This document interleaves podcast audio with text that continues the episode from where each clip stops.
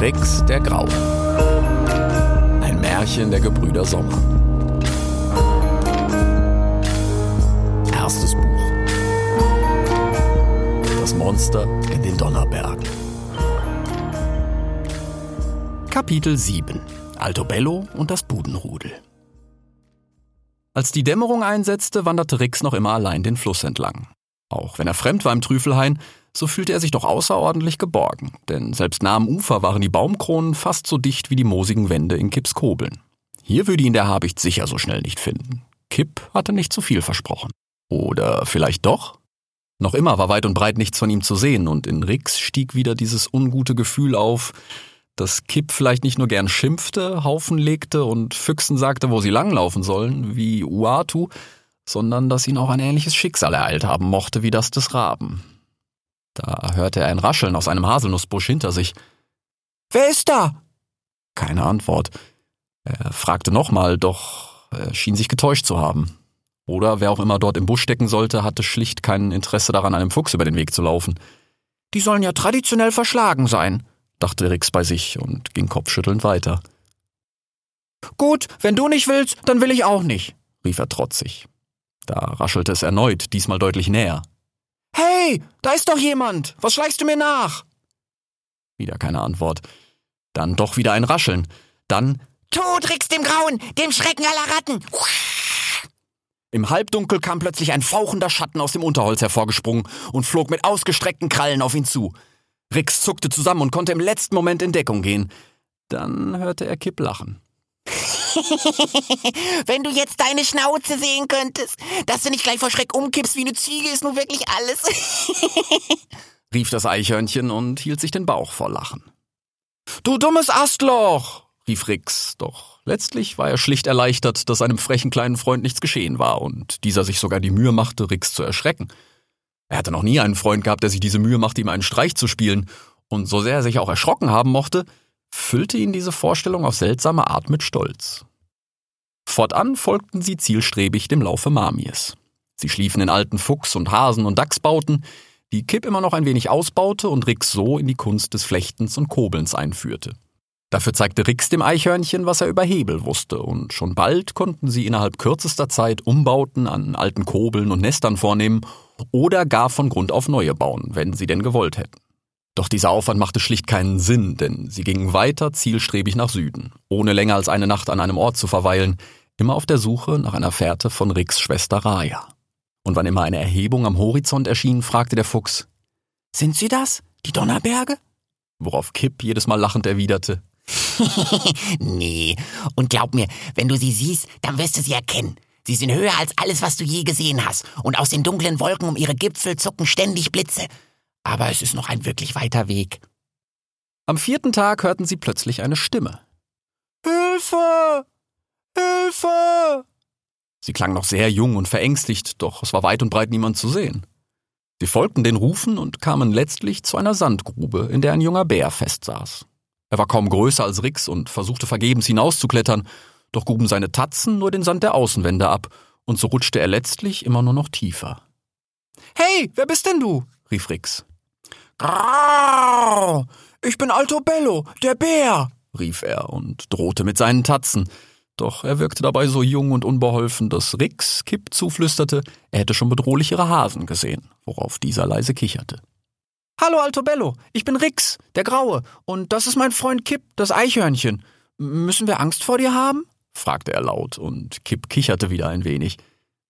Nur wenn ihr meine Feinde seid. Grrr, machte Altobello und winkte wieder unfreiwillig niedlich mit seinen Tatzen. Warum sollen wir deine Feinde sein? Ich töte nur Fische und Schnecken und mein Freund Kipp hier frisst nur Nüsse und Eicheln. Wir sind erstmal einem jeden wohlgesonnen. Außer dem Habicht, sagte Rix. Und die Ratten sind kacke zu uns, ergänzte Kipp. Er wollte gerade noch einen Spruch über Chilan nachschieben, da rief der junge Altobello. Ich liebe Fische, besonders frischen Lachs, aber sonst töte ich auch niemanden. Und den Habicht mag ich auch nicht. Er hat einmal versucht, mich zu greifen. Da habe ich ihm so hart eine geprangt, dass er mit seiner linken Kralle gar nicht mehr greifen kann, rief Altobello stolz und machte seinen Schlag für die beiden noch einmal in der Luft nach. nicht ohne sein typisches Grrrr erklingen zu lassen. Glaubst du, das stimmt? Fragte Rix leise. Warum nicht? fragte Kipp, umtanzte Rix in seiner typisch hektischen Art und beobachtete den Bären in der Grube. Er ist zwar noch jung, aber wenn er einmal wirklich böse wird, guck dir mal die Tatzen an. Mich könnte er damit problemlos ausmachen. Dafür müsste er sich wahrscheinlich sogar weniger anstrengen als ich beim Nüsse knacken. Aber ich denke, wir sollten ihm helfen. Er scheint ja ganz nett zu sein. Und Bären haben die beste Nase im ganzen Wald, das weiß ich. Sicher kann er uns helfen, Raya zu finden. Wo ist denn deine Familie? fragte Rix den jungen Bären. Es gab nur mich und meine Mutter, aber ich habe sie seit dem Winter nicht mehr gesehen. Seitdem ziehe ich alleine durch die Wälder. Wollt ihr meine Freunde sein? fragte Altobello. Da wurde Rix ganz warm ums Herz was nicht an dem an seiner Brust baumelnden Auge von Zoll lag, sondern daran, dass er sich plötzlich selbst in dem verlorenen Altobello wiedererkannte. Und er rief, Ja gerne, aber sag schnell, wie gut ist denn deine Nase?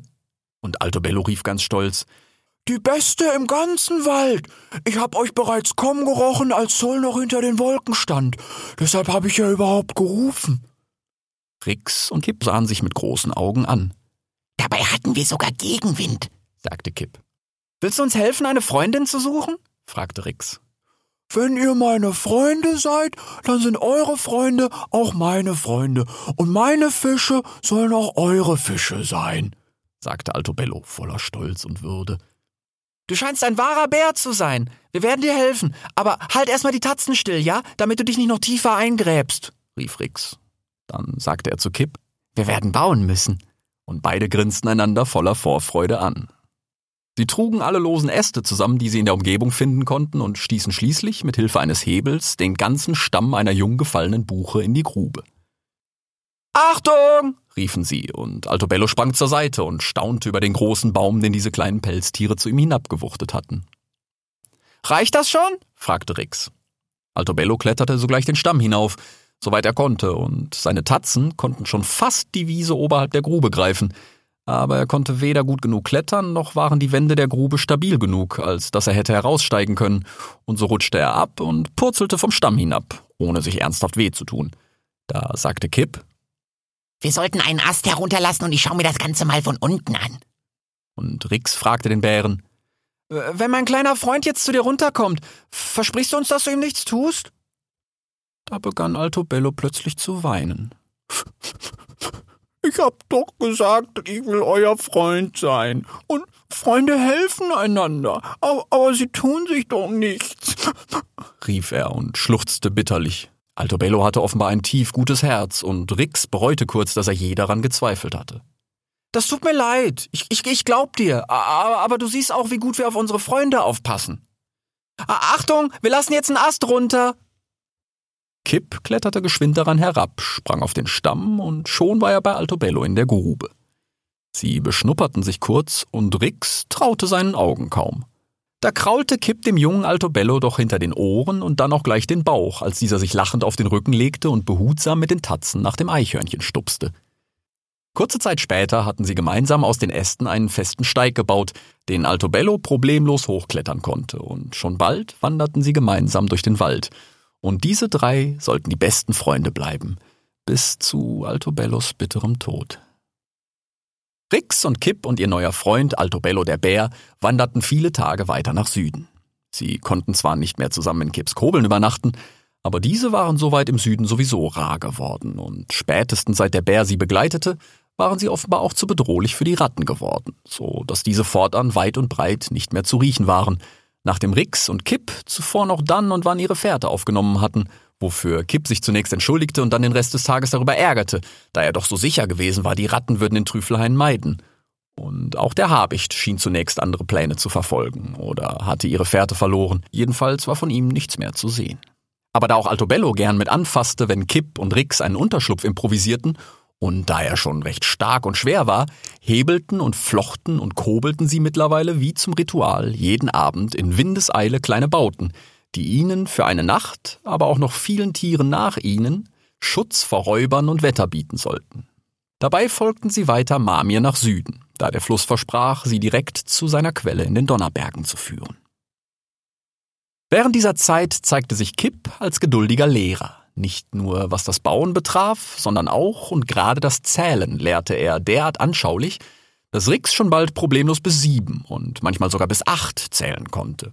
Altobello aber wurde schon bei fünf immer der Kopf ganz müde, und einmal, da schaffte er es tatsächlich noch leise sechs zu sagen, worauf aber direkt ein lautes Schnarchen zu hören war, und Rix und Kipp es erst wieder schafften, ihn zu wecken, als sie dem Bären einen frischen Fisch unter die Nase hielten, worauf dieser aufgeregt die Augen aufriss und wieder putzmunter wurde.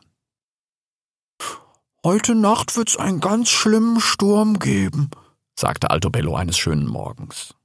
Rix blickte auf Kipp, der wiederum sah sich um und schnupperte. Die Blätter raschelten in einer lauen Brise, und am Himmel zogen einzelne Schlierwolken vor einem blauen Meer, in dem Sol einsam strahlend badete. Bist du sicher? fragte das Eichhörnchen.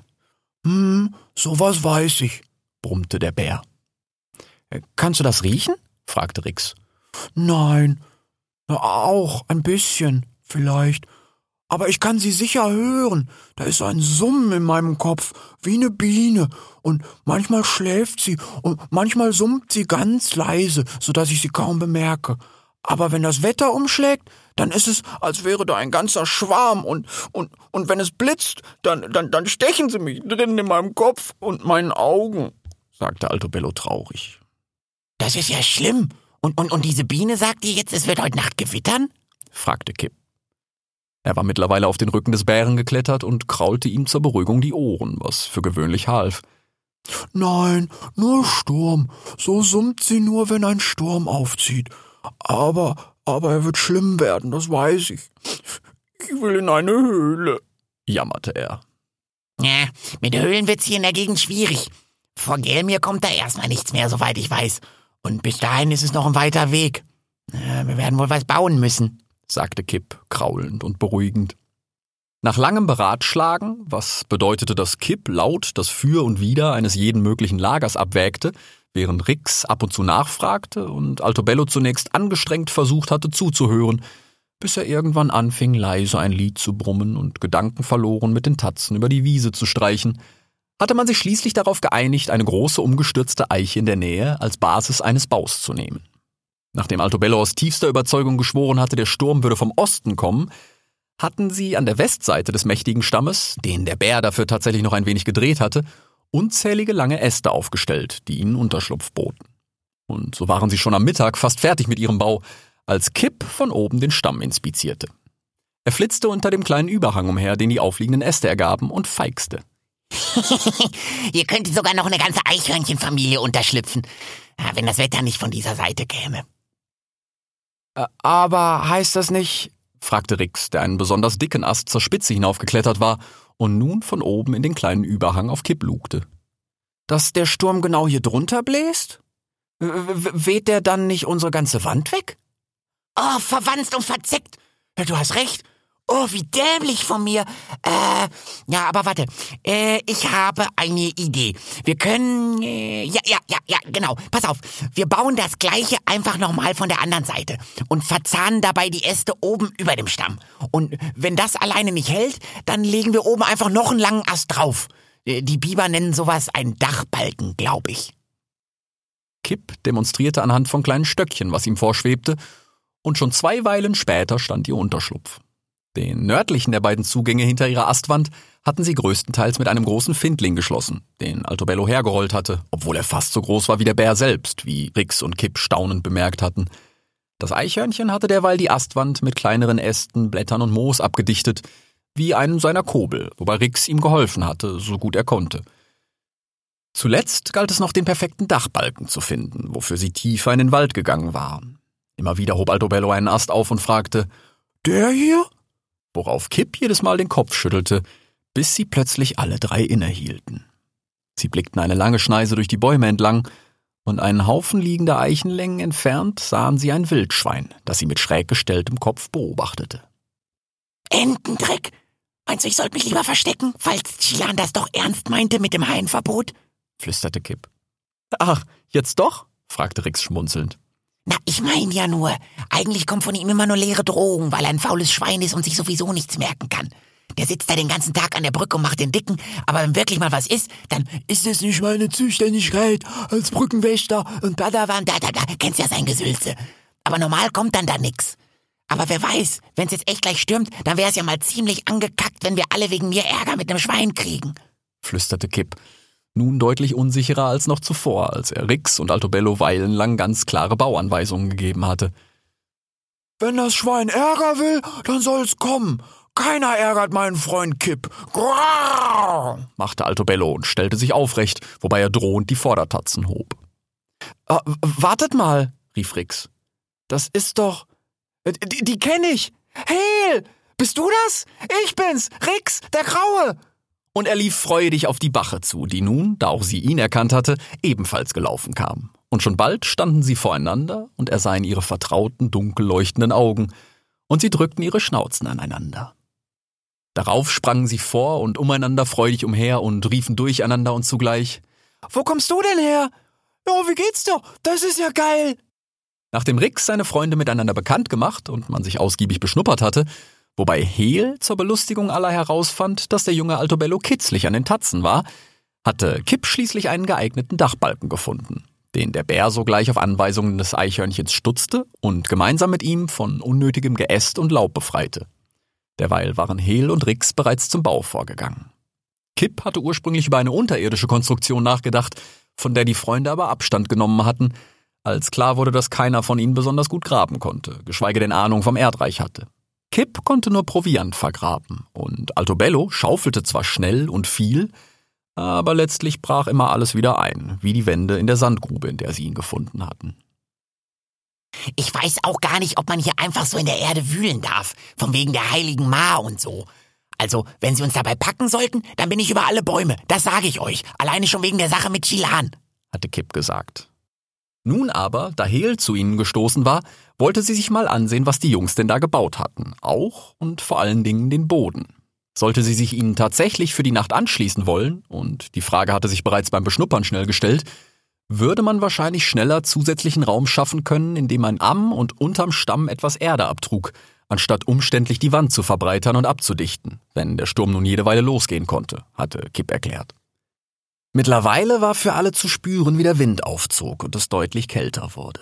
Sol in seinem ehemals strahlend blauen Meer wehrte sich noch tapfer gegen die grau vom Osten aufziehenden Wolken, aber spätestens, wenn er hinter dem Horizont schlafen ging, würde der Himmel grau verhangen sein wie die Traubenkirschen im Geisterwald. Und so hatten die Freunde Hehl eingeladen, gemeinsam mit ihnen den Sturm auszusitzen. Wirklich? Oh, ich hätte mich jetzt hier irgendwo im Unterholz vergraben, aber mich hat der Sturm aber auch komplett überrascht und ich kenne mich hier in der Gegend auch nicht wirklich aus, hatte sie gesagt. Und euer Bau bleibt sogar trocken? fragte sie nun Rix, worauf dieser sagte. Na ja, vielleicht nicht komplett. Äh, wir haben noch nie so was Großes gebaut, aber ich habe schon mal bei Regen in einem von Kips Kobeln gesessen. Der weiß schon, was er da tut.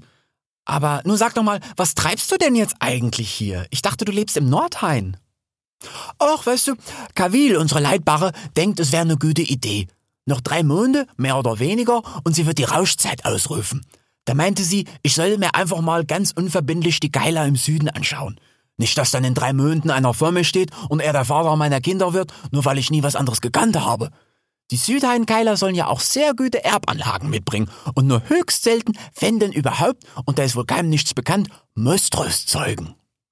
Was sind denn Mostros? Fragte Rix, den all diese Dinge nicht nur im Kopf verwirrten, sondern auch seine Gefühle durcheinander wirbelten. Denn die Vorstellung, Hehl könnte schon bald Frischlinge mit einem Keiler haben, hatte ihm plötzlich einen unerwarteten Stich in der Brust versetzt. Möstros? Oh, das ist, wenn Frischlinge zu klein geboren werden. Oder mit zu viel oder zu wenig Hüfen, äh, mit ganz schiefer Hüfte und solche schaurigen Sachen. Soll häufiger vorkommen, wenn Keiler und Bacher auf die gleiche Rotte zurückgehen. Aber wenn ich ehrlich bin, haben mich die Keiler hier im Südhain doch eher enttäuscht. Irgendwie sind es alles Schweine. Oh, ist er das, euer Bau? Hel blickte mit großen Augen auf den beidseitig von Astwänden bedeckten Eichenstamm. Herr Beimer, sowas habe ich ja noch nie gesehen. War das deine Idee? Hel untersuchte den Bau staunend von allen Seiten. Schließlich verschwand sie in den eigentlichen Unterschlupf auf der Westseite. Nee, nee, Kipp hat da immer die besten Ideen und vor allem die Erfahrung. Der kurbelt ja nun schon sein ganzes Leben lang. Alto Bello und ich helfen da nur. Und mit einem Bären muss man halt etwas größer denken. Ab und zu schlag ich mal was. Da rumpelte es. Die Windböen wurden immer stärker und einer hatte offenbar einen großen, losen Ast erwischt, der nun auf den Boden gefallen war. Na toll, der wäre perfekt gewesen. Und wir Äste watscheln wie die Enten durch den Wald und suchen einen Dachbalken, ey, sagte Kipp, der mittlerweile auch angekommen war und keine Eichenlänge neben dem hinabgestürzten Ast stand. Uiuiuiui, das war aber knapp, was?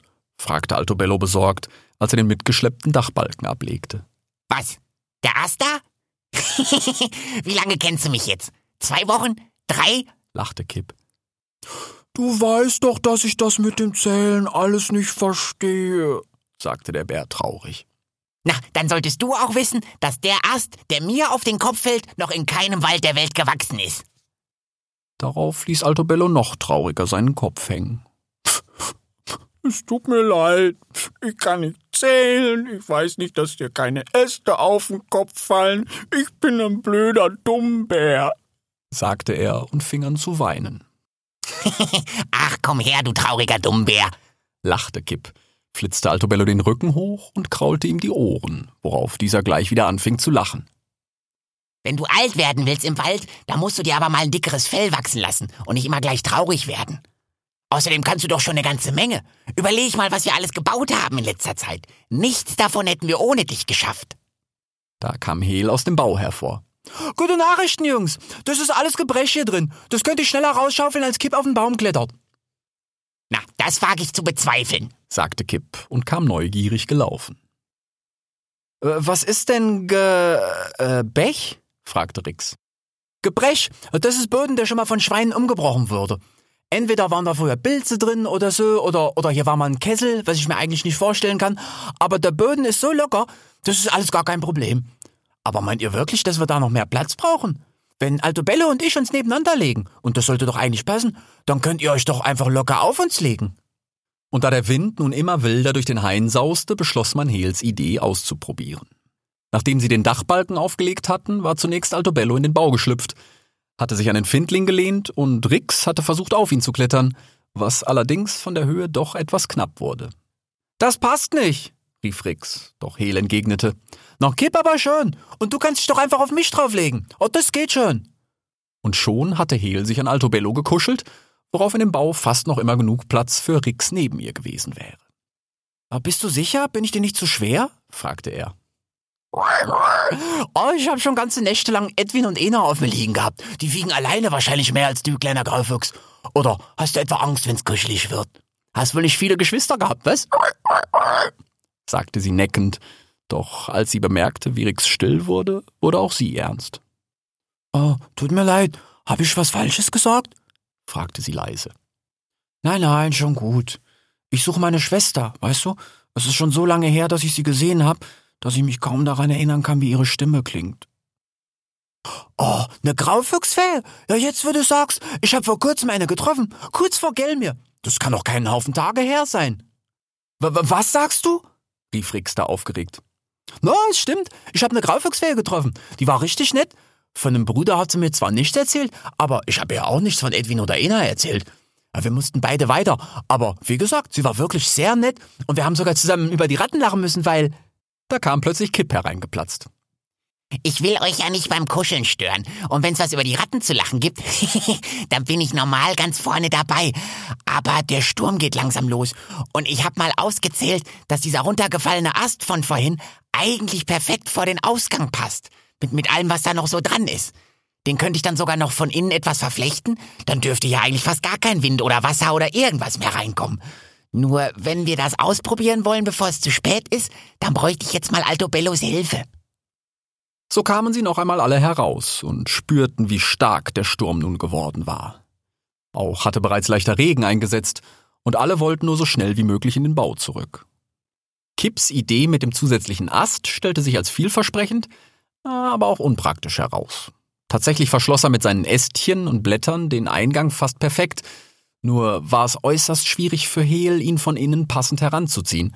Und Altobello, der es konnte, wollte unbedingt an seinen Findling am anderen Ende zurück, weswegen alles ein wenig länger dauerte und wuselig wurde, als Altobello erst den Eingang schloss und dann über Hel kletterte, wobei diese ihm mit den Hauern an den Tatzen kitzelte und die vier zu einem großen lachenden Pelzknäuel verschmolzen. Schließlich hatten alle ihre angedachten Plätze eingenommen, bis auf Kipp, der halb auf Hehl, halb im Eingangsast kletternd alle größeren Löcher zuflocht, als plötzlich draußen ein krächzender Schrei ertönte. Da der Sturm nun immer lauter wurde, hätten sie ihn fast überhört, doch Kipp stand an einer der wenigen verbliebenen Öffnungen und rief Rix, komm mal gucken! Der Fuchs kletterte auch halb von Hehl herab in den Abschlussast und lugte nun Kopf an Kopf mit Kipp nach draußen. Dort sah er einen Eichelhäher in einer Baumkrone sitzen und pflichtbewusst krächzen. Alarm! Alarm! Sturm im Gang! Alle Waldbewohner sind angehalten, sich gesittet in eine angemessene. Da erwischte ihn eine Böe und wehte ihn aus der Krone. Er schaffte es zwar, seine Flügel auszubreiten, aber der Sturm war mittlerweile viel zu stark, als dass er noch hätte halbwegs kontrolliert fliegen können. So stürzte er fast direkt vor den Eingang ihres Baus und Rix und Kipp riefen: Hey, hier, komm zu uns! Hier bist du sicher! Und sogleich war der Vogel durch das Loch geschlüpft, durch das noch kurz zuvor der Fuchs und das Eichhörnchen hinausgelugt hatten. Oh, Ero, wie uneräugt! Was ist passiert? Hat der Sturm mich erwischt und ich bin tot? Bin ich im Xolox gelandet? Ein Fuchs, ein Bär, ein Schwein. Werdet ihr mich jetzt ewig fressen? Wieder und wieder? Wie das Monster den Herr in der alten Geschichte? Oh, Ero!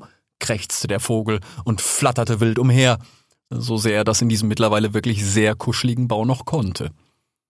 Aber nein, ich bin's, Rix, der Graue. Kennst du mich nicht mehr, Tibo? Tibo? Tibo ist mein Bruder. Ich bin Bernard. Aber er hat mir von dir erzählt. Du hast Barax getötet, nicht wahr? Und so lernten sie den Eichelherr Bernard kennen, der wie sein Bruder Thibaut Unterflattertier bei der Waldwache war. Nachdem sie sich alle ordentlich vorgestellt und beschnuppert hatten, sagte Rix schließlich Unterflattertier Bernard, willkommen in unserem bescheidenen Bau. Worauf dieser, halb altklug und halb fachmännisch, krächzte Das ist doch kein Bau. Ein Bau ist unterirdisch, so hat's mir mein Leutmann beigebracht. Na, aber für einen Kobel ist es viel zu groß. Ein Kobel hat auch keine Steinwände und außerdem ist er rund, erklärte Kipp. Und eine Höhle ist es auch nicht.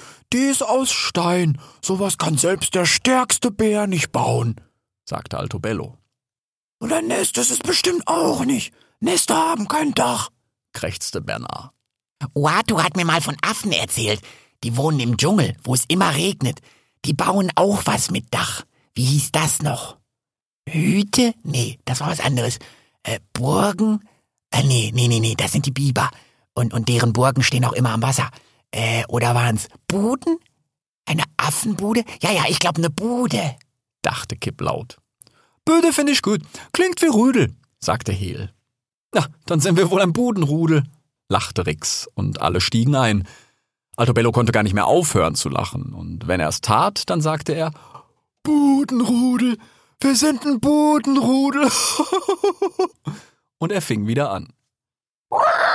Aber wenn wir ein Rödel sind, dann brauchen wir auch ein Alpha, sagte Hehl. Was ist denn ein Alpha? fragte Rix. Na, ein Rödelführer, wie bei de Wölfe, erklärte Hehl. Na, wie wär's denn da mit dir? fragte Rix. Nee, danke. Ich hab schon genug auf meine Geschwister aufgepasst und ich muss auch wieder zurück in den Nordhain, sobald der Sturm vorbei ist. Kavil will mir zeigen, wie man einen Wurfkessel anlegt, wegen der Rauschzeit, weißt du? Aber ich bin gerne Ehrenmitglied unseres Bödenrödels. Und in meiner Funktion als Ehrenmitglied schlage ich Rix den Grauen als unseren Anführer vor, erklärte Hehl. Äh, was? rief Rix. Na, damit du mal weißt, wie das ist. Anführen und aufpassen auf andere und so. Vielleicht hast du ja irgendwann mal eine eigene Familie. Dann kannst du ja schon mal üben. lachte Hehl. Wie soll ich denn eine? Doch Rix kam nicht dazu auszureden. Ich bin dafür. Dann kann ich mal den Schweif hochlegen. Ich zeig dir aber gerne als Berater noch ab und zu, wo es lang geht. lachte Kipp. Wenn Kipp für Rix ist, dann bin ich auch für Rix rief Altobello da und gähnte. Er wusste zwar nicht, was Politik war, aber sie machte ihn offenbar sehr müde. Wahrscheinlich wäre er ohnehin längst eingeschlafen, wäre da nicht dieses Summen in seinem Kopf gewesen, das nun immer stärker wurde. Ich wäre ja für mich, aber ich muss morgen früh auf Streife und mein Leutmann hat's mir vorgeflogen. Das könnt ihr unmöglich mitlaufen. Also bin ich wohl auch nur Ehrenmitglied und als solches stimme ich für Rix, krächzte Bernard. Einstimmig angenommen. Rix der Graufuchs, hiermit ernennen wir dich zum Alpha des Büdenrödels, rief Hehl und stampfte dreimal mit dem Vorderhuf auf. Allerdings stimmte ihre Aussage nicht ganz, hatte Rix doch für Hehl gestimmt. Er wollte gerade protestieren, als Altobello plötzlich anfing zu wimmern, während draußen der Sturm aufbrauste und ihren Bau erzittern ließ. Was ist los? Die Biene in deinem Kopf? fragte Rix. Ja, jammerte der Bär. Äh, Rattenkacke. Äh, können wir irgendwas machen? fragte Kipp. Ich weiß nicht. Ich hab Angst, sagte Altobello. Der Kavil sagt immer, wenn man Angst hat, dann soll man sich gruselige Geschichten erzählen, rief Hehl. Klingt für mich eher kontraintuitiv, krächzte Bernard. Na, bei Edwin und Ena hat es immer funktioniert, rief Hehl. Na, ich weiß ja nicht, meinte Kipp. Doch Altobello sagte, ihm wäre jetzt jede gruselige Geschichte lieber als das Brummen in seinem Kopf und der schaurige Sturm da draußen. So erzählten sie einander schließlich Geschichten und versuchten dabei, den heulenden Sturm und das Brummen in Altobellos Kopf zu übertönen. Nachdem Rix in seiner Funktion als Alpha- und Rudelführer begonnen hatte, mit einer eher zurückhaltenden Zusammenfassung seiner Zeit mit Uatu, hatte Kip nachgelegt. Da er sich sorgte, dass allzu schaurige Geschichten den jungen Altobello vielleicht doch zu sehr aufwühlen mochten, obwohl dieser vom Habicht in Ricks Geschichte keineswegs verängstigt schien, Ganz im Gegenteil, er hatte Rix geschworen, den Lumpen vom Himmel zu pranken. Sobald er die Gelegenheit hätte, hatte Kipp die Geschichte eines jungen Bären erzählt, der von seinen Freunden aus einer Sandgrube gerettet wurde. Kipp spürte, wie Altobello unter ihm vor Spannung fast platzte, weil Kipp ihm nicht verriet, ob er selbst der Bär in dieser Geschichte war. Als er besonders anschaulich erzählte, wie der Bär von einem Stamm abrutschte, zuckte Altobello zusammen und griff nach der Astwand, so dass Kipp zunächst aus Sicherheitsgründen die Anschaulichkeit etwas drosselte und schließlich doch verriet, dass es sich in der Geschichte natürlich um Altobello handelte. Da lachte der Bär, als hätte Hel ihm die Tatzen gekitzelt, und wieder geriet der Bau bedrohlich ins Wanken, bis sie ihn durch gemeinsames Zischen beruhigen konnten. Dann war Bernard an der Reihe, und zunächst sträubte er sich. Ich kenne keine Geschichten, krächzte er. No, das stimmt doch nicht. Du hast uns doch gerade was vom Xolox erzählt. Das wird mich zum Beispiel sehr interessieren, sagte Hehl. Na, also gut. Ich kann's versuchen. Es gab mal einen vorwitzigen Eichelherr. Halt, rief Altobello. Eine Geschichte fängt doch immer an mit, als der Himmel noch jünger war. Das weiß doch jedes Kind. Darauf hatte der Bär schon bei Rix und Kips Geschichten bestanden. Ich sag doch, ich kann keine Geschichten erzählen, krächzte Bernard. Ach was, fang doch einfach an mit, als der Himmel noch jünger war, und dann erzähl uns was vom vorwitzigen Eichelherr und vom Xolox, sagte Hehl. Also gut, als der Himmel noch jünger war, gab es einen vorwitzigen Eichelherr, der glaubte nicht an das Monster in den Donnerbergen. platzte Kipp dazwischen. Was habe ich jetzt schon wieder falsch gemacht? fragte Bernard. An nichts, erzähl einfach weiter, beschwichtigte Rix. Na, das ist nicht so einfach mit euch. Aber gut, ich will ein anständiger Gast sein. Als der Himmel noch jünger war, gab es einen vorwitzigen Eichelherr, der glaubte nicht an das Monster in den Donnerbergen. Also flog er gegen die Anweisung seines Leutmanns hoch hinauf in die Berge, und irgendwann hatte er sich verflogen. Da es dazu immer stärker regnete, flog er in eine Höhle und was er nicht wusste war, dies war der Eingang zum Xolox. W was ist denn ein Xolox? fragte Rix. Der Xolox? Der Xolox ist ein Ort tief unter der Erde, wo alles für immer und ewig in Flammen steht und alle von Sol und Ero verdammten Tiere enden, wenn sie sterben, krächzte Bernard. Ist das wahr? fragte Rix leicht erschaudernd in die Runde. Es ist eine Geschichte. Alle Wildschweine haben schon vom Xolox gehört, aber noch nie habe ich gehört, dass es in den Donnerbergen einen Zugang geben soll. Kipp kicherte derweil leise in Altobellos Fell, worauf dieser auch kichern musste. Stimmt was nicht, Eichhorn? fragte Bernard, mittlerweile ein wenig genervt. Nee, nee, alles gut. Erzähl weiter, sagte Kipp und vergrub die Schnauze wieder in Altobellos Fell. Also, wo war ich? Ah ja, der junge Herr war direkt im Xolox gelandet und dort sah er das Monster der Donnerberge. Es war ganz scheußlich anzusehen und von einem Moment auf den anderen sah es anders aus und dann wieder anders. Und es war riesiger als die größten Fichten und hatte mehr als einen Haufen Arme, mit denen es den Vorwitzigen herpackte und in der Luft zerriss. Doch, oh weh, oh Ero, er wurde nun jeden Morgen wieder neu geboren. Und immer war er im Xolox und überall zischten und züngelten Flammen und jedes Mal jagte ihn das Monster, bis es ihn wieder fing und wieder zerriss. Jeden Tag bis in alle Ewigkeit. Das hatte er nun davon. Ende. Nun konnte Kip nicht mehr an sich halten und brach in lautes Gelächter aus. das macht doch alles gar keinen Sinn. Riesiger als die größten Fichten. Wie soll das Monster denn dann in die Höhle passen? Und überall Feuer, aber es hängt da ganz entspannt rum und fängt Vögel oder was. Und dann wird der Heer zerrissen und am nächsten Morgen ist er wieder fit. nee, lass dir keine Angst machen, Alto Bello. Es gibt keine Monster. Und schon mal gar keine mit mehr als einem Haufen Armen. Das sind doch immer die gleichen Geschichten. Ist euch was aufgefallen? Wieder ging es um einen vorwitzigen Heer, der irgendwo hingeflogen ist, wo er eigentlich nicht hin sollte. Sowas erzählt man seinen Jungtieren, damit sie nicht einfach in den Wald laufen, ist doch klar. Genau wie die Geschichten von der Xolox-Viper oder, oder, oder von den Nefi oder, oder den Unaki oder was auch immer die Tiere zu ihren bösen Monstern von den fernen Sternen sagen wollen. Da wäre ich mir nicht so sicher, sagte Hel.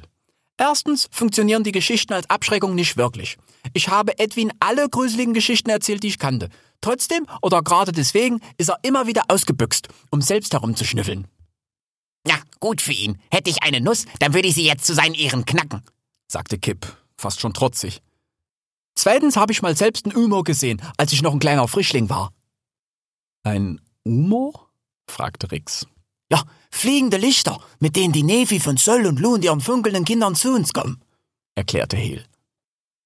Kipp schnaufte ungläubig.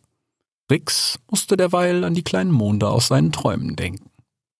Ich weiß, Kip, das gefällt dir nicht, weil du glaubst, du könntest alles erklären. Aber ich habe es mit meinen eigenen Augen gesehen. Es war größer als unsere Bude hier und viel heller als jedes Glühwürmchen. Aber kein Glühwürmchen kann so fliegen. Es hat schneller die Richtung gewechselt als eine Libelle und es konnte sogar in der Luft stehen wie eine. Draußen wurde derweil der Sturm immer lauter und in der Ferne war nun sogar Donner zu hören. Altobello winselte. Was ist? Wieder die Biene? fragte Rix besorgt. Auch. Aber ich habe auch schon so ein Umo gesehen. Altobello wimmerte jetzt und war kaum zu verstehen, nicht zuletzt, weil er den Kopf unter seinen Tatzen vergrub. Dabei dachte Rix für einen kurzen Moment ein rotes Licht hinter Altobellos Ohr zu sehen, als wäre ein Glühwürmchen unter seinem Fell gefangen. Dann glaubte auch er ein leises, langsam ansteigendes Summen wie das einer Biene zu hören, bis plötzlich wenige Bäume entfernt ein Blitz einschlug. Altobello schrie auf vor Schmerz, wobei er sich erst am Boden krümmte und dann zu voller Größe aufrichtete, was einen Haufen Äste aus der Wand riss, als wären sie altes Laub. Schließlich sackte er leblos zusammen.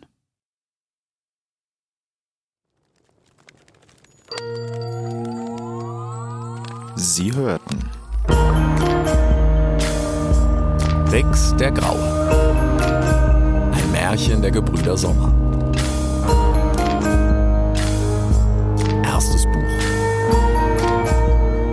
Monster in den Donnerbergen.